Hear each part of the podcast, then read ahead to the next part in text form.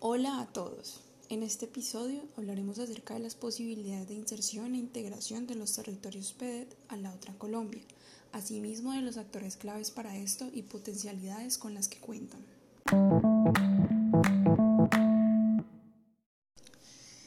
A pesar de que hay una iniciativa de promover el desarrollo en estos territorios, considero que las posibilidades de integrarlos a la otra Colombia son bajas, debido a que tienen muchos más vacíos en comparación con otras regiones de Colombia, vacíos en cuanto al nivel educativo, laboral, de servicios básicos, de transporte, de salud, entre otros. En el departamento de Putumayo, el 46.4% de la población se encuentra en condición de pobreza multidimensional. Su población es mayoritariamente rural y su economía se basa en actividades extractivistas, actividad minera y agropecuaria.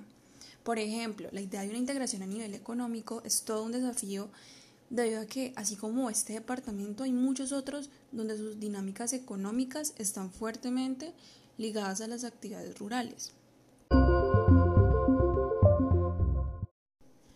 Los actores involucrados son los alcaldes y gobernadores de estos municipios PEDET, entidades nacionales, territoriales, entidades privadas, cooperación internacional, las mesas de cada pilar PEDET, por supuesto el OCAT, que sería el órgano colegiado de administración y decisión, la Agencia de Renovación del Territorio y entre otros. Estos actores están en la facultad de aprobar recursos para los proyectos de municipios, como lo hizo el órgano colegiado de administración y decisión.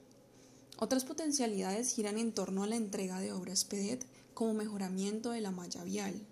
En conclusión, además de que estos actores cuentan con el presupuesto económico, están en capacidad de unirse para poder poner en marcha dichos planes en pro del bienestar de los territorios PEDET.